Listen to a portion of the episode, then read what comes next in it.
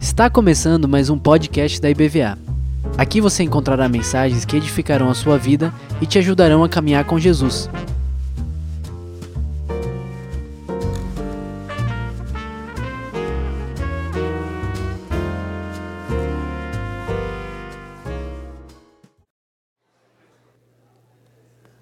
Bom dia, irmãos. Bom dia. Hoje foi bom, né? Tem uns dias que tem uns bons dias fraquinhos, né? Hoje foi um bom dia bacana. Ok. Muito obrigado, pastor. Pois é, nós vamos falar, nós, pastores reunidos, algumas semanas atrás, tudo planejado previamente, nós é, acordamos que iríamos estudar esse ano nos domingos pela manhã, a glória de Deus. Né? E ficou para mim o primeiro. Nós sorteamos ali, caiu primeiro para mim. E segundo para o Beto, quase que o Beto pega em primeiro, né? Mas ficou para mim. Então, é, eu preciso conversar com vocês sobre esse assunto. E a gente, eu confesso para vocês que uma das coisas mais difíceis que eu encontrei, e talvez não tão difícil para os outros pastores, mas para mim foi definir o que é a glória de Deus. Né? Como é que eu vou falar de glória sem saber o que é? Né? Vamos lá. Então, é, deixa eu me acertar aqui. Isso, então vamos lá. Esse teólogo grande aí, foi professor da minha filha lá no Canadá e morreu recentemente, J.I. Packer, diz que a grandeza e a glória de Deus, quando contempladas, nos humilham. Né? e diante dos nossas próprias pequenezas, nós ficamos ali mais pequeninos e mais conscientes da nossa pecaminosidade. Mas também ela tem um outro efeito, ela nos encoraja e nos revigora. Nós somos humilhados e ao mesmo tempo exaltados pela glória de Deus. O nosso conhecimento de Deus aumenta quando temos contato com a glória de Deus. Né? Tudo que se passou, por exemplo, na vida de Isaías, naquele momento ficou. Ele era um, um, nós lemos aqui, né, no capítulo 6, ele era um, um profeta frequentador do palácio. Tem uma série, alguns autores dizem que ele era tinha um parentesco com os reis de Israel com, que estava reinando naquele período.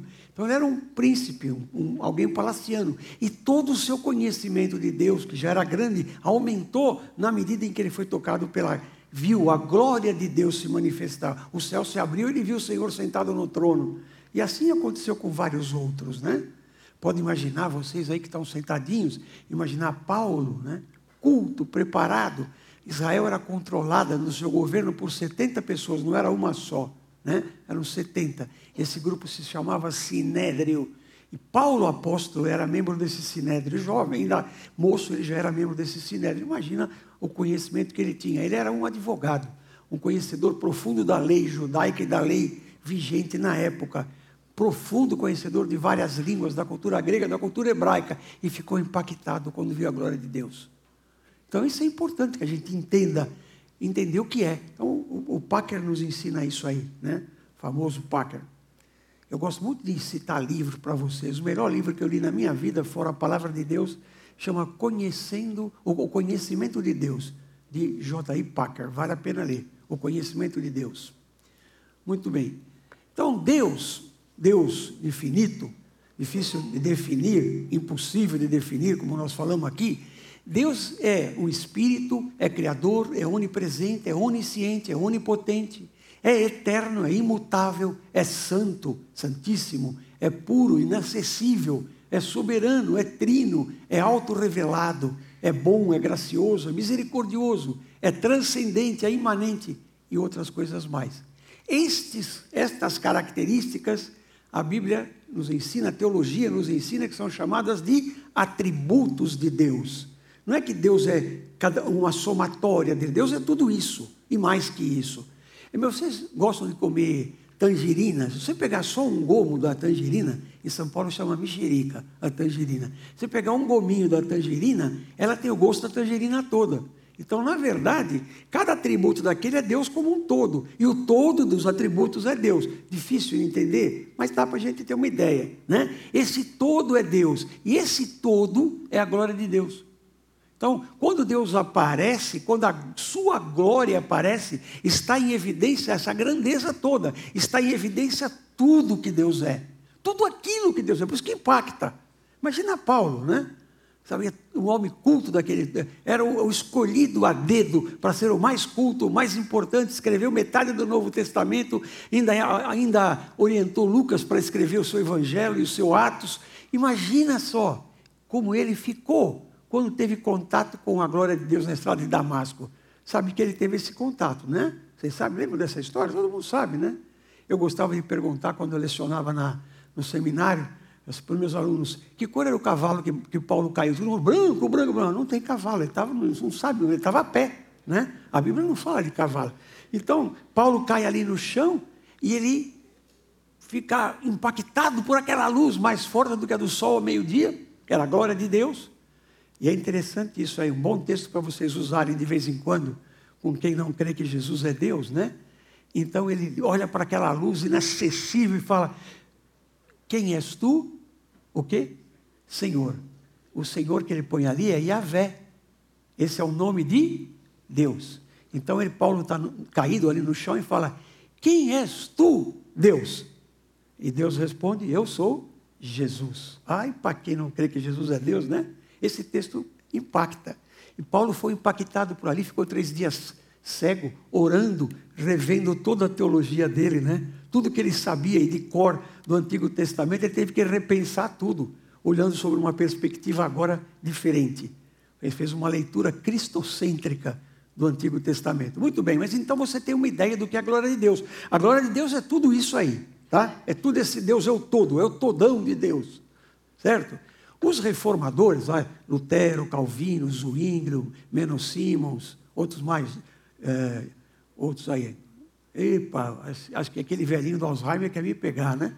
Menos Simons é, e outros reformadores, Martin Bucer, né? John Knox, outros mais. Eles salientavam o seguinte: a centralidade, a supremacia, a majestade de Deus, isso é a glória de Deus é o todão de Deus. E nós, que somos homens aqui, nós devemos colocar à nossa frente e à frente da nossa igreja motivo primordial da nossa existência, ter um zelo para demonstrar a glória de Deus. Como é que você e eu podemos demonstrar a glória de Deus? Será que Deus pode se manifestar e mostrar a sua glória em atitudes minha e sua e nós como igreja? Sim. A obra da graça Quer dizer, a conversão do pecador, que é uma coisa fabulosa, é um espelho para a glória de Deus, ou deveria ser. Então, quando você é convertido, você é progressivamente, gradualmente transformado à imagem e semelhança de Deus. Isso é possível que seja feito porque você tem dentro de você o Espírito Santo de Deus, que te orienta e te capacita para essa transformação progressiva. De tal maneira que nós devemos espelhar a glória de Deus, deve ser o sentido da nossa vida e do nosso ministério. Se a minha vida não espelha a glória de Deus, alguma coisa está errada com, meu, com a minha conversão. Se a minha vida, o meu ministério não espelha a glória de Deus, alguma coisa está errada. E a mesma coisa com a nossa igreja. A nossa igreja precisa espelhar a glória de Deus. Não é que é batista, que é assim, que é assado, que canta assim, ou que canta. Nada disso. A igreja espelha a glória de Deus. É abundante em amor, é abundante em compreensão. Aqui é pegada a palavra de Deus. Aqui as ordenanças de Deus são cumpridas. Aqui os pastores estão disponíveis. Se é assim, então você espelha a glória de Deus em algum momento da sua vida, essa glória vai tocar você profundamente, como já tocou na sua conversão, ainda que você não tenha percebido. Né? Então, o propósito da nossa criação é que Deus seja glorificado em nós. E, e na história da igreja, todas as vezes que a igreja cumpriu esse propósito, a glória de Deus impactou tudo. Veio ali e botou para quebrar. Tá certo? Então vamos ver aí. Aqui está Atos dos Apóstolos, os irmãos conhecem, capítulo 2. Né? Recebereis poder ao descer sobre vós o Espírito Santo e sereis minha testemunha em Jerusalém, na Judéia, na Samaria e até os confins da terra. E, e fiquem reunidos, não se dispersem, fiquem todos juntos orando. Ficaram ali uns dez dias orando. E nisso veio o Espírito Santo, né? Vocês lembram do livro de Atos? Todo mundo conhece, todo mundo leu, quem não leu vai ler, né? A sala onde eles estavam, o cenáculo, onde tinha, tinham com o Senhor alguns dias antes, nesta sala entrou um vento impetuoso, né? Um vento forte que veio ali, e a palavra vento ou ar em movimento, na língua hebraica é ruach, que significa vento, que significa espírito. Então, vento e espírito aí é a mesma coisa. Quando traduziu para o grego, ficou com a palavra pneuma, que também significa ar em movimento, pulmão, né? É pneum, pneumatos, é, em grego é o pulmão. Então, é o ar em movimento e também é espírito. Então, aquele ar em movimento, aquele sopro que todo mundo escutou o barulho, de repente se transformou em colunas de fogo, pousou sobre cada um daqueles que estavam ali e eles ficaram cheios do Espírito Santo e saíram pregando o Evangelho. O impacto daquilo foi tão grande que eles foram imediatamente transformados. Né? E aí Pedro vai lá e prega. Prega o que? Pedro era um cara eloquente, profundo, conhecedor da palavra. Era um homem. Mentira. Pedro era um pescador semi-analfabeto. No verão pescava nu na Galileia. Esse é Pedro, né? Não é o Pedro, meu chefe, que está ali sentado, é o Pedro, o Pedro pescador. O Pedro foi lá, impactado por tudo aquilo, com a sua vida transformada, cheio do Espírito Santo, à medida que ele pregou, não sei em que língua ele pregou, mas todo mundo ouviu cada um na sua própria língua. E era uma festa, da, é comemoração daquelas festas da Páscoa, né? era um tempo prolongado de festas, e todo mundo que estava ali, tinha gente da África, de Sirene, do Egito, gente da Síria, gente da Mesopotâmia, gente da Turquia, da Europa, todo mundo que estava ali, cada um escutou na sua própria língua. Olha que coisa impressionante. Além de orar numa língua que ninguém sabia qual era, Cada um ouviu na sua própria língua. Olha que coisa que Deus fez aí. Era impacto da glória de Deus. A glória de Deus foi, foi lá e tocou aquilo. A igreja estava fazendo a coisa certa. O que, que era? Pregar a palavra. Pum, o Espírito Santo e a glória de Deus desceu. Três mil pessoas foram convertidas naquele dia. A igreja já deu início com os primeiros cento e poucos que estavam naquele cenáculo, mais três mil que se converteram. Olha que impressionante que é isso. Num só dia. A gente fica tão feliz, tão contente aqui, eu fico, os outros pastores também, quando alguém se entrega a sua vida para Jesus. Imagina 3 mil de uma vez só. Pode imaginar isso? A glória de Deus, que veio e impactou, desceu sobre aquele lugar, 3 mil vidas. A igreja já saiu né, de saída com 3 mil e poucas pessoas. Pouco tempo depois, com a pregação dos demais apóstolos e alguns diáconos, como Estevão, como Felipe, com a pregação desses membros da igreja e com os outros, mostrando como é que era a igreja, já estava em 5 mil. Alguns meses depois tinha 5 mil. Alguns meses. Ou seja, quando a igreja reflete aquilo que tem que refletir, e a igreja sou eu e você, a igreja não é a parede, a igreja sou eu e você. A igreja, quando a igreja reflete o que Deus quer que você seja, a glória de Deus impacta a igreja.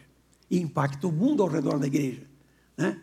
Então, a igreja primitiva, uma das suas marcas, uma das suas missões, é que essa perseverava na doutrina dos apóstolos. Quando você vê em Atos 2,44, para frente, em Atos 2,42, fala, e perseveravam na doutrina dos apóstolos, e estavam juntos, e dividiam o pão, e tinham a ceia junto, e comiam, e oravam junto.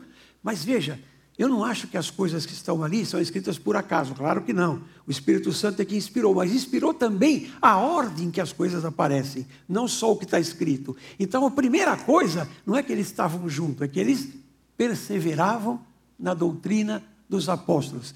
Tinham conhecimento do que está aqui na palavra, nas doutrinas corretas, pregadas pela palavra.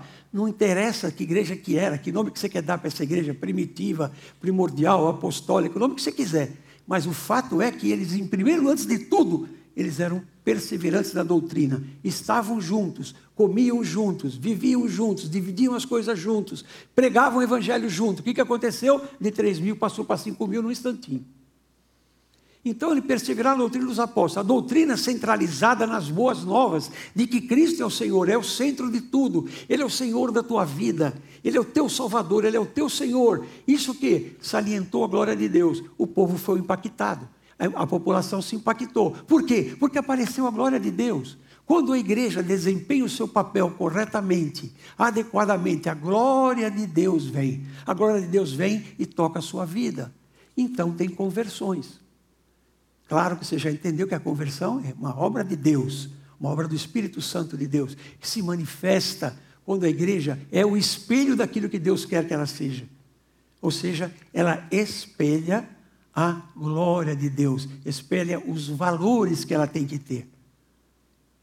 Eles estavam juntos, oravam juntos, tinham refeições em comum, compartilhavam seus bens, tinham amor. Amor que eu falo aqui é, na língua que está ali, é agape que significa um amor sacrificial.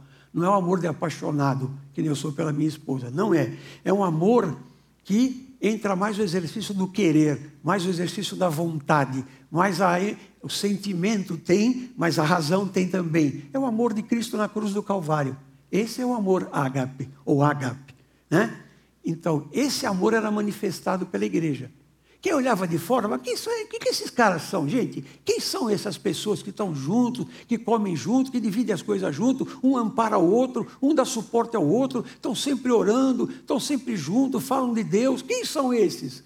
Que coisa é essa? É muito diferente do padrão do mundo. O mundo não era assim. O mundo era romano, de, um mundo de arrogância, de, de elegância segundo o mundo, político, ativo politicamente, né? Um, um, exército poderosíssimo, uma organização fantástica, um direito próprio chamado direito romano. Tudo isso era o mundo romano, mas era diferente da igreja. E a igreja, sendo diferente do mundo, ela refletiu a glória de Deus. A glória de Deus foi manifesta e impactou o mundo naquela época. Um, há um escritor que a palavra de Deus nos mostra que ele fala: quem são esses que chegaram aqui e estão virando o mundo de ponta cabeça? Pouca gente poucos convertidos em relação à população toda do Império Romano, como que eles viravam o mundo de ponta cabeça se eram tão poucos? Porque neles se manifestava a glória de Deus, porque eles espelhavam a glória de Deus. Quando a igreja se manifesta de forma totalmente diferente do mundo, ela espelha a glória de Deus. Por isso que é um perigo muitas coisas que a gente vê hoje e eu quero colocar isso bem enfaticamente, a igreja às vezes está buscando os padrões do mundo. Quanto mais a igreja é parecida com o mundo, menos igreja ela fica, menos glória de Deus, menos impacto, menos conversão. Nas gerações sucessivas, o evangelho vai embora. No norte da Europa, que tem uma social-democracia bem constituída, em que todo mundo tem uma vida de welfare state, tem uma vida de, de tudo, o Estado te dá tudo, como é no Canadá, onde estão minhas filhas tem. Você tem médico, você tem dentista, você tem segurança, você tem um transporte de primeira, o governo te ampara em tudo. Tudo, todas as coisas, você ficar desempregado, ele te sustenta seis meses com o salário que você tinha. Pá, pá, pá, pá, pá. Não tem Deus. Não tem Deus. As igrejas na Europa estão vazias. Tem templos na Europa onde pregam grandes pregadores, grandes avivalistas, grandes homens de Deus, que hoje são vendidos para ser mesquitas muçulmanas, ou são vendidos para serem bar, para serem pubs, para ser lugar de festa.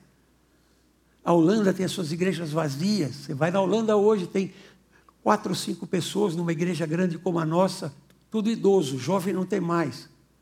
Minha filha está numa igreja no Canadá que tem 450 pessoas por aí, nessa faixa poucos jovens. Os jovens que tem na igreja são brasileiros ou filipinos. Canadenses não tem nenhum. E aí? Por quê? Porque ficou parecida com o mundo, tem os valores do mundo, quer ser igual ao mundo, quer tudo ser igual ao mundo. Quanto mais igual ao mundo você é, menos igreja você fica, muito diferente daquilo que Deus quer para você. Você é diferente mesmo e tem que ser. Eu não sou a favor, já falei isso nesse púlpito, não sou a favor de usar roupas clericais, ter colarinho de pastor, de padre, nada disso. Eu normal como todo mundo aqui, tá certo? Mas se for para me confundir com o mundo, eu prefiro vir de batina, porque eu não sou igual. Se você me olhar para mim e falar, esse é um cidadão do mundo igual a todo mundo, não faz a menor diferença a vida dele. Então João Carlos quer pôr colarinho clerical e batina. Porque eu sou diferente. Pelo menos eu quero ser. Houve um missionário no século XIX, no estado de São Paulo, chamado americano Horácio Nelson, né? E é, com TI, né? Tios Nelson. E ele era americano, radicado no estado de São Paulo, missionário batista. Naquele tempo, São Paulo depois parou, agora está voltando pela misericórdia de Deus. Tinha ferrovia para todo o canto no estado de São Paulo. E ele ia pregar no interior de São Paulo, através daquelas ferrovias. E tinha uma carteirinha de pastor que nós não temos, uma carteirinha de pastor. Quando ele chegava na estação do trem, ele mostrava a carteirinha e pagava meia passagem. Né? Hoje não tem mais isso, mas naquele tempo tinha. Né? E aí o que acontece? Ele chegou numa cidadezinha interior que ele foi pregar para voltar para São Paulo, onde era a sede do seu ministério. A moça falou: ah, Eu queria uma passagem de pastor. Ela falou: Tá bom, mostra a sua carteirinha. Aí o velho americano começa a procurar, esqueceu a carteirinha. Ele falou: Olha, moça, eu esqueci a minha carteirinha de pastor lá em casa. Ela falou: Então não posso vender a passagem para o senhor. Ele olhou para ela: acontece? Que eu só tenho dinheiro para a passagem da metade. Aí ele parou, falou assim: Moça, olha para mim. Olha para mim. A, a moça da bilheteria. Se a senhora vê Jesus no meu rosto, se a senhora me vê como um homem, um servo de Deus, um ministro de Deus, a senhora me vende a passagem de pastor. Se a senhora não vê, eu vou a pé. A moça deu a passagem para ele. Estava refletindo o rosto de Deus. Todas as vezes em que a igreja cristã mostrou-se bem, bem diferente do mundo, ela refletiu a glória de Deus e causou impacto positivo em todo o povo, porque a glória de Deus desceu. Quando ela é diferente do mundo. Então você não é igual. Nem tente ser. Nem seja crente agente secreto, só, crente só no domingo, só que a gente sabe que você é crente. Quando você chega na segunda-feira, você não é mais crente. Não existe isso, né, irmão? Que raio de crente é esse? Me fala. Logo em seguida, a igreja começou a ser perseguida, né? logo em seguida. E em uma das primeiras perseguições, está escrita com vocês aí, no livro de Atos, capítulo 7, que é o martírio de Estevão. Vocês se lembram desse, dessa passagem? Estevão, que era um diácono da igreja, pregando o evangelho, ele estava pregando e falou: esse cara está falando contra tudo que está para trás, ele está vendo o judaísmo de outra forma, ele está enxergando o Antigo Testamento para uma outra ótica. Isso aí não é a nossa religião. Vão, vão pedir para ele parar. Ele fala, não vou parar. E continuou falando, falando, falando, pregando, pregando o Evangelho de Cristo, pregando as boas novas, salvação pela graça, mediante, mediante a fé em Cristo Jesus. E aí resolveram o quê? No capítulo 7, depois você pode ler, resolveram apedrejar Estevão até a morte.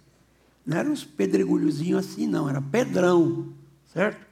Então Estevão vai ali, não fica numa postura defensiva, como a gente poderia imaginar, Estevão se ajoelha e ora e começa a olhar a Deus. Senhor Deus, eu preguei a sua palavra, eu fiz aquilo que o Senhor pediu para fazer. Perdoa os pecados deles, como Cristo na cruz. Perdoai o Senhor, eles não sabem o que estão fazendo. Né? Perdoa o Senhor. E aí o que aconteceu? O céu se abriu, se abriu o céu, abriu, abriu o céu. E apareceu Jesus Cristo no torno de Deus. Deus visível, claro, evidente, inquestionável, ali estava Jesus. E aquela cena, e aí todo mundo, imagina a cena, os caras jogando pedra para matar, matou. As pedradas foram tão grandes que ele morreu. Né? Não sei que tipo de trauma foi, mas algum, algum sério ou vários traumas sérios. Estevão morreu. Mas as suas roupas foram jogadas aos pés de um homem que era o apóstolo Paulo no futuro. E ele consentiu que aquilo acontecesse. Mas a glória de Deus estava ali, desceu e impactou tudo. Quantas pessoas se entregaram a vida para Jesus ali? O que aconteceu com a vida daquele Paulo ali, que não era convertido? Deus estava mexendo na vida dele desde aquele momento. A glória de Deus impactou a vida dele. Porque mais para frente, quando Jesus aparece para ele na estrada de Damasco, ele fala: dura coisa te é recalcitrares contra os aguilhões. Palavras difíceis na nossa conversa, nossa Almeida, né? O Álvaro nos ensinou esses dias que tem que ter uma coisa mais fácil, mais, mais bem escrita. Né? Bem escrita no sentido de ser mais compreensível à nossa cultura. Então, eu falo assim: você deixa de ser teimoso, Paulo ficar indo contra aquilo que o Espírito Santo está te cutucando. Era isso que ele estava falando. Os aguilhões são dispositivos que têm uma ponta pontiforme de espeto, que o vaqueiro do Nordeste e do Sul também toca no gado quando ele não quer ir para aquele lugar que você quer. É o aguilhão. Então, não adianta você fugir do aguilhão. O Espírito Santo está te colocando, Paulo, vê se encara o que está acontecendo. Até o momento que depois, alguns capítulos para frente, de Atos, Paulo se converte. Mas aquela glória que apareceu, Deus, na sua plenitude no céu. Imagina aquele povo vendo isso, gente. Vendo aquele homem ali ser martirizado. E é interessante, há um historiador do quarto para o quinto século da igreja chamado Eusébio de Cesareia. Ele, ele tem um livro interessante chamado História Eclesiástica. É o primeiro livro de história da igreja que foi escrito no mundo foi por esse homem chamado Eusébio de Cesareia. E ele disse o seguinte: o sangue dos mártires é a sementeira da igreja. Quanto mais martiriza, quanto mais sofre por causa de, da sua colocação em Cristo, mais a igreja cresce. Impressionante isso, vocês não acham? E é interessante porque tanto no, no hebraico, quanto no grego, quanto no latim, a palavra testemunho é igual à palavra sofrimento, é igual à palavra tortura, é igual à palavra martírio. Martus, martius, martorel, em latim significa tanto martírio quanto testemunho. Então, à medida que ele era martirizado, ele estava testemunhando da sua vida transformada em Cristo Jesus, no poder do Espírito, e a coisa acontecia. A coisa acontecia. Como será que ficaríamos nós, não, naquele meio ali, naquela arena, a partir de um governante no ano de 60 para frente, no Império Romano teve um. Não, perdão, no ano de 50 para frente, o Império Romano teve um imperador chamado Nero, que significa negro, porque ele tinha uma pele escura. Né? Era um morenão, assim, queimado do sol, saradão e tal. Então, esse era o Nero. E ele começou a fazer perseguição aos cristãos. A partir de julho de 64, Roma teve um incêndio, ele culpou os cristãos e começou a persegui-los. Eram tantos é, tantos estilos de morte e de, de sacrifício e de martírio, que aí. E o que aconteceu com a igreja? Cresceu. Naqueles testemunhos que as pessoas viam a pessoa aí ser queimada viva, nega Jesus, nega teu sangue. Não nego. Quantas pessoas viam ali a glória do Senhor naquele lugar, vinham e a pessoa, a igreja fazendo a coisa certinha, espelhando a glória de Deus, bumba, um milhão de gente convertida. Muita gente convertida. E não é só, isso aí mais para frente aconteceu a mesma coisa, não vou ficar contando todos os martírios que teve na igreja. Mas no século II tem um homem chamado Policarpo, que já era um senhor de idade, tinha 84, 85 anos de idade, bispo de uma cidade onde hoje é a Turquia, chamada Esmirna. Policarpo, bispo de Esmirna. Policarpo foi colocado para ele: você tem que negar o Senhor, negar o teu Deus. Vai lá e se curva diante da estátua do imperador romano. Ele é o Deus. Falou: não. Meu Deus é aquele ali, não é? Você não é meu Deus. Não. Então você tem que negar. Fala, como é que eu posso negar alguém que, que me serviu, que transformou a minha vida, que me alterou, que me deu condições, que me encheu do Espírito Santo desde pequeno, quando eu era criança, foi minha conversão até hoje. Como é que eu vou negar isso? Bom, então você vai morrer, Policarpo.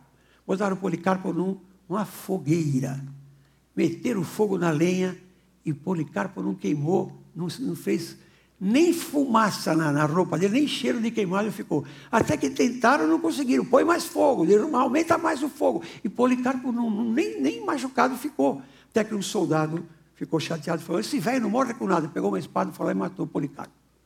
É? Um monte de conversões. Quanto será que eu estou disposto, eu, João Carlos, na minha vida, a ser testemunho desse evangelho?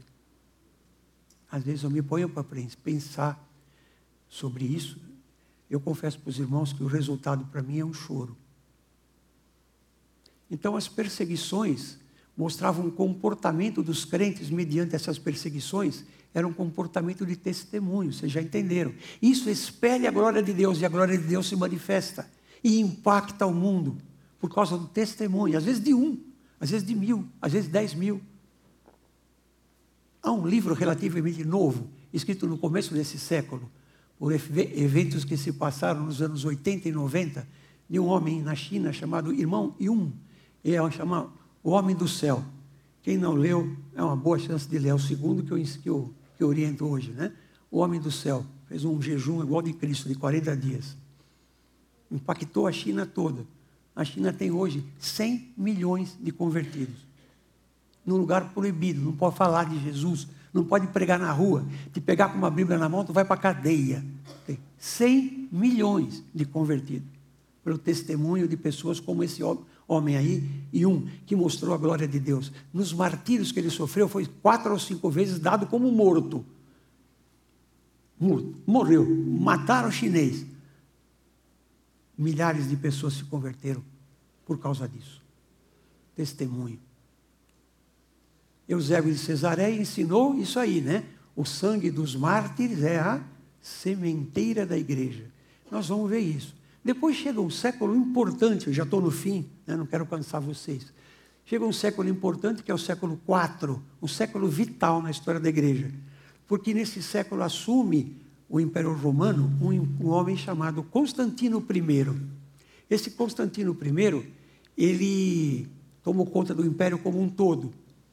Em 313 depois de Cristo, ele fez um edito, né? uma edição de um, de um assunto e colocou: não pode mais, no império inteiro, não pode mais perseguir cristão. Aquilo foi um alívio, né? Foi um alívio. O edito de Milão foi um alívio. Por quê? A partir daí, aí as pessoas puderam respirar, né? Só tinha que fugir da perseguição o tempo todo. Então aí os cristãos começam a ter tempo de, de pensar, de meditar, de fazer uma teologia positiva, grande, boa. E nesse século, que vai da virada do 4 para o 5 até o final, quase, to quase todas as doutrinas da igreja foram escritas. Quase todas as doutrinas cristãs. Quase toda a teologia cristã foi escrita, foi definida, foi mostrada, foi explicada pelos homens que estavam nesse século em função do fato de ter terminado a perseguição, fato esse lacrado pelo esse imperador Constantino. Muito bem.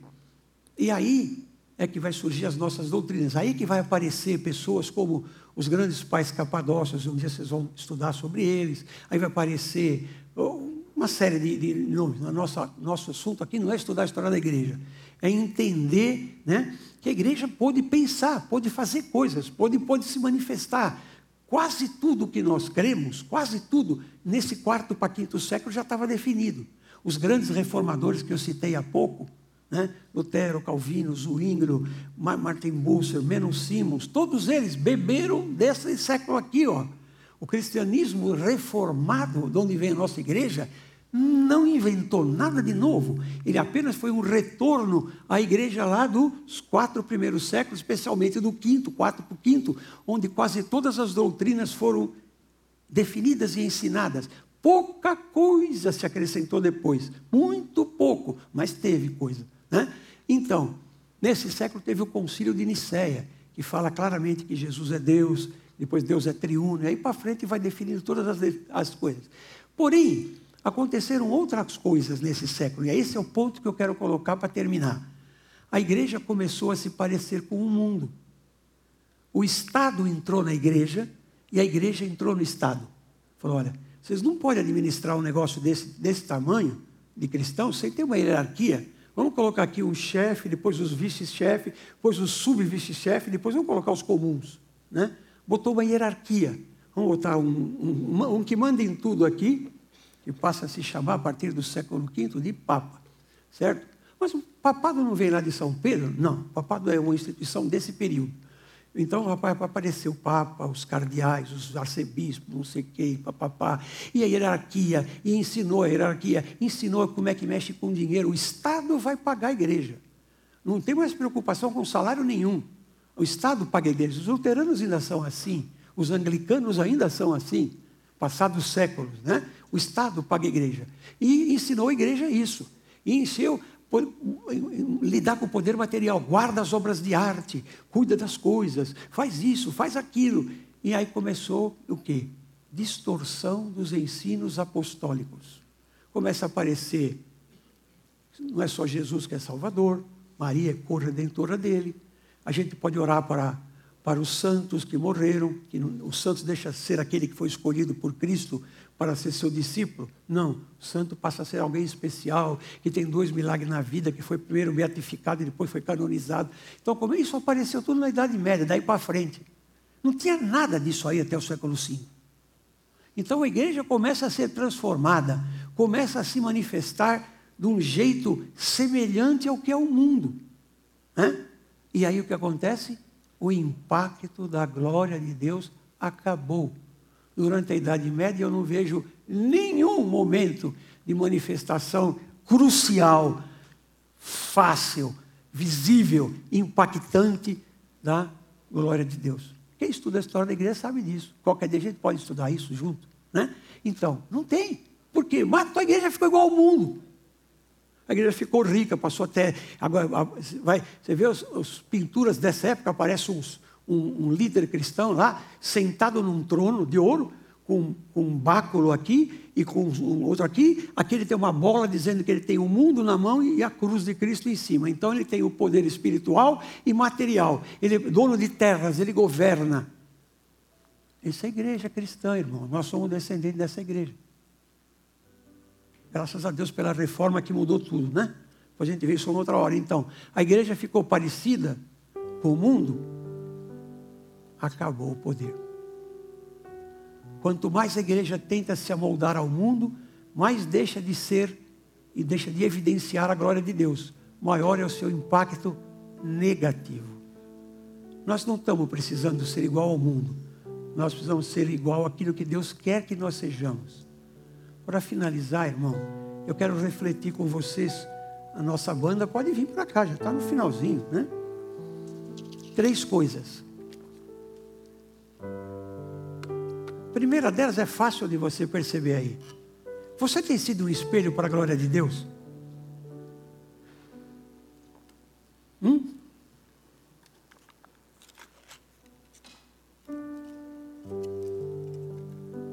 Eu fui católico até quase 30 anos. Fui coroinha da igreja. Você pode me imaginar a coroinha da igreja? Demerval, eu balançava aquele sininho assim. Eu sabia as respostas em latim do que o padre falava. Mas eu não espelhava a glória de Deus. Não sei se eu espelho hoje, mas era pelo menos bem mais embaçado do que é hoje. a nossa igreja tem sido uma comunidade em que se manifesta a glória de Deus. Pensa na igreja primitiva. Perseveravam na doutrina dos apóstolos. Aqui também. Estavam juntos, nós também estamos. Dividiam tudo. Nós não fazemos isso.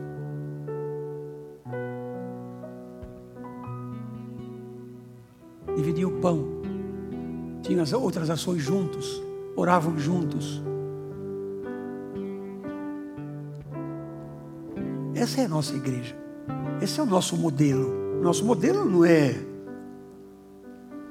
um pastor maravilhoso, todo saradão, né? Nós somos servos de Cristo. Nós precisamos espelhar a glória de Deus para que a glória de Deus se manifeste cada vez mais entre nós. O que nós podemos ser ou fazer para que a glória de Deus se manifeste em nosso viver?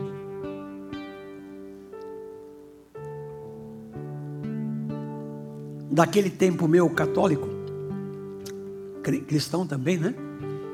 Eu decorei, sei até hoje de cor, uma coisa que eles chamavam de oração de São Francisco, ou Francisco de Assis, que foi um grande místico da Idade Média. Eu já li livros dele, muitos especiais com certeza também, que eu tenho certeza, o Álvaro leu e o Dermerval, com o qual tenho conversado, também leu. Os místicos da Idade Média. E nesta oração dizia o seguinte: que todos que se achegarem a mim sintam a tua presença.